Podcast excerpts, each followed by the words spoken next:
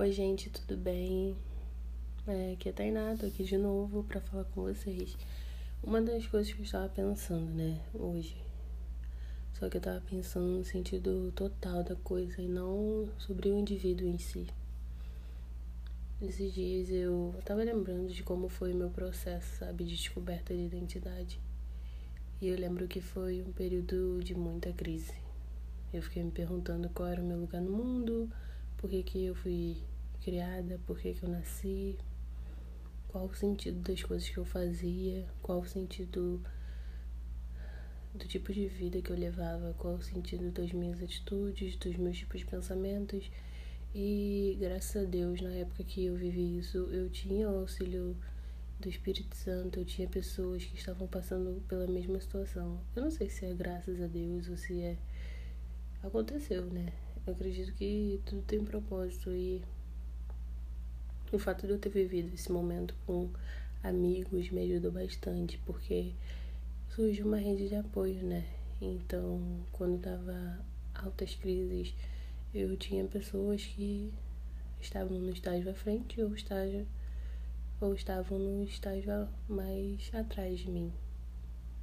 Isso me ajudava a lidar com as questões internas e, cara, a coisa que fez mais diferença na minha vida durante esse período foi Jesus.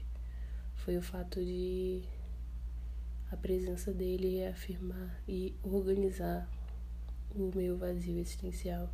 Ele trouxe forma ao que estava oco, sabe? E o interessante de pensar na construção de identidade é que é algo que acontece durante a vida, entendeu? Hoje eu tenho 20 anos, eu vivi isso com 16, mas eu ainda vivo é, a continuidade dessa descoberta de identidade, porque existem lugares na nossa mente, no nosso coração que a gente simplesmente ainda não conhece. E quanto mais eu olho para Cristo, eu consigo me ver com confiança, não em mim, mas nele, porque ele revela o que eu tô pronta para descobrir, sabe? Isso é incrível. Ah, o pior momento é quando você olha para dentro de si e conhece a sua escuridão. Quando você conhece os seus maiores defeitos.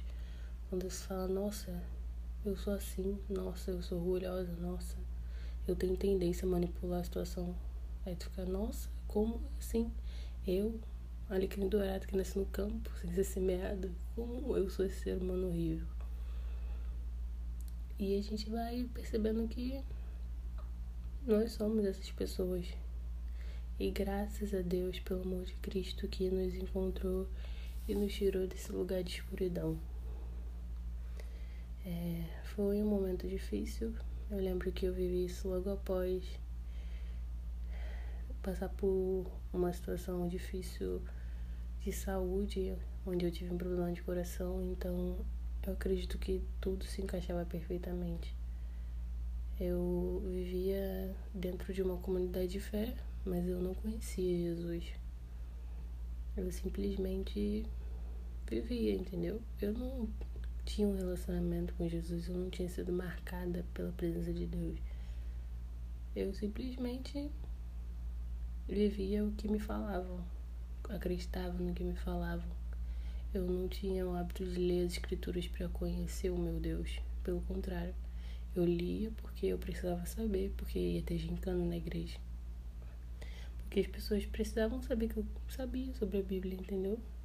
E depois que eu tive esse processo de quase morrer e depositar todo o meu coração no pouco do que eu conhecia de Jesus, o mundo se abriu para mim, sabe? Um mundo de fé, um mundo de presença, um mundo que era real, real o suficiente para que eu pudesse desenvolver a fé que ele havia depositado em mim. Porque uma das coisas que mais acontecem na, na igreja, nas igrejas, na sociedade em si é que as pessoas reproduzem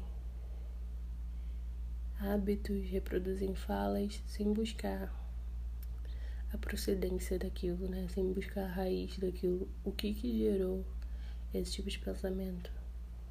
E a gente vai no que a gente vê as pessoas falando. Isso atrapalha demais o relacionamento com Jesus. Porque se você se basear no que o outro falou, você nunca vai conhecer a essência dele. Quem ele foi, quem ele é, o que, que ele faz hoje, sabe? Jesus hoje está na direita do Pai intercedendo por nós. E eu vejo, eu imagino, sabe, essa cena. Jesus lá torcendo, cara, vai, continua. Continua, porque à medida que você olha para sua escuridão, você pode depois olhar para mim e falar, cara, eu sou a luz que ilumina a sua escuridão, então olha para mim e eu vou refletir em você. Se a gente ficar o tempo todo olhando para nossa escuridão, a gente nunca vai fixar os nossos olhos em Jesus. É saudável saber quais são as nossas limitações, saber qual é o nosso espinho na carne, é saudável saber. Porque é um termômetro, né? Se a gente se achar perfeito demais é porque o nosso coração tá cheio de orgulho. E a gente já pecou por isso. Mas quando a gente reconhece a nossa natureza humana e pecaminosa. Nossa, é dolorido, cara. É muito dolorido, porque a gente nunca acha que nós somos capazes de pensar coisas, de fazer coisas.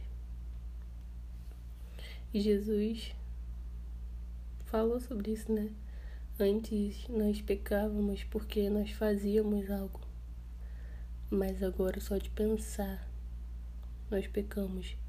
Então, se a gente parar, depois você parar um dia e falar, hoje eu vou analisar meus pensamentos, cara, 90% dos nossos pensamentos são maus. Primeira coisa que a gente pensa é uma coisa mal. Muito difícil ser franco a dizer isso, porque a gente foi enganado pensando que só existia pecado quando a gente completava a ação, sendo que Jesus falou que, cara, se antes pecar, você cometeu o ato era pecar, então agora o que você pensar, automaticamente você pecou. Então a gente tem que estar sempre renovando a nossa mente. E a gente só vai ter a clareza de renovar nossa mente se a gente reconhecer, cara, eu sou mal. Eu preciso de Jesus. Eu preciso do Espírito Santo para completar a boa obra em mim. Porque o meu coração é mau. E é nesse processo de se render ao Espírito para que ele faça a obra. É o processo de conhecimento da identidade, porque a gente só vai se conhecer se a gente conhecer Jesus, porque ele libera a nossa essência nós temos a essência, mas nós precisamos de Jesus para que ele libere a essência, para que a essência que está dentro do nosso coração ela saia, se torne a expressão de quem nós somos. As características da nossa identidade a gente já tem. O processo da jornada é a gente permitir e confiar que Jesus ele é a melhor pessoa para nos guiar nessa trajetória. É algo que eu tenho pensado esses dias. Graças a Deus que eu tenho Jesus, porque eu sou mal. Uma vez uma amiga veio aqui no meu quarto e ela olhou para minha penteadeira. Tem um papel, um post-it escrito: Eu não presto, mas Deus me ama. Esse é o Evangelho. E essa pessoa falou assim: Nossa, não precisa pegar tão pesado assim. E eu parei pra pensar, falei, cara, eu preciso me lembrar todas as vezes que eu me olho no espelho que eu não presto. Mas Deus me ama. E é isso que torna a jornada tão incrível, tão constrangedora, porque o Deus, cheio de graça e perfeição, ele olha para mim a maldade e ele perdoa a maldade. Ele perdoa a maldade. Não tem coisa mais incrível que isso. Você já parou pra pensar nisso? Que Deus ele perdoa a maldade? Só você sabe os seus pensamentos ruins. Porque tem coisa que a gente não tem nem coragem de falar, né? Então para pra pensar. O teu pior pensamento que você já teve. Desde suicídio até traição, até fofoca, mentira. Deus ele viu esse pensamento. E se você falar oh, eu tive um pensamento mal hoje, me perdoa por esse pensamento mal, me perdoa e me ajude a melhorar. Ele vai perdoar a maldade, porque ele é bom.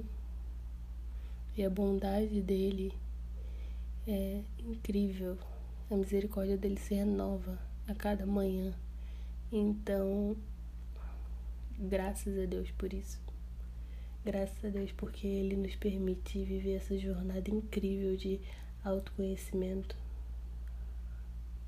de conhecer-nos a partir do alto, de olhar para Ele e Ele refletir em nós a sua luz, iluminar os nossos olhos, iluminar nossa mente e mudar a nossa ótica. Tô falando demais já. E eu acho que é isso. Acho que é isso, gente.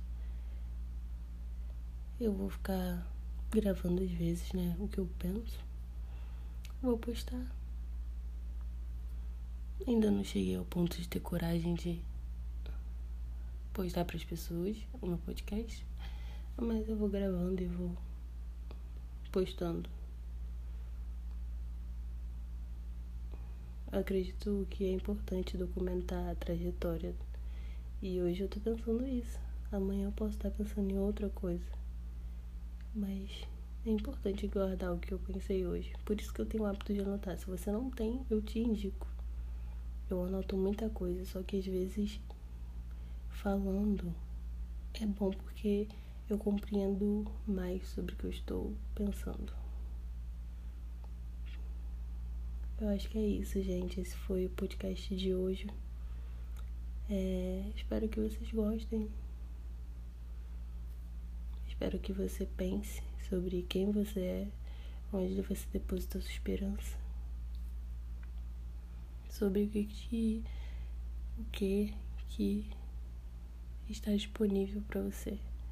E eu falo lento porque eu estou pensando e falando. Eu não sigo um, um, roteiro, não estou lendo uma escrita, eu estou realmente pensando. Eu ligo o microfone e eu começo a pensar. Seja bem-vindo ao meu pensamento. Por isso que o nome do podcast é Pensando. Ok? Beijos, beijos.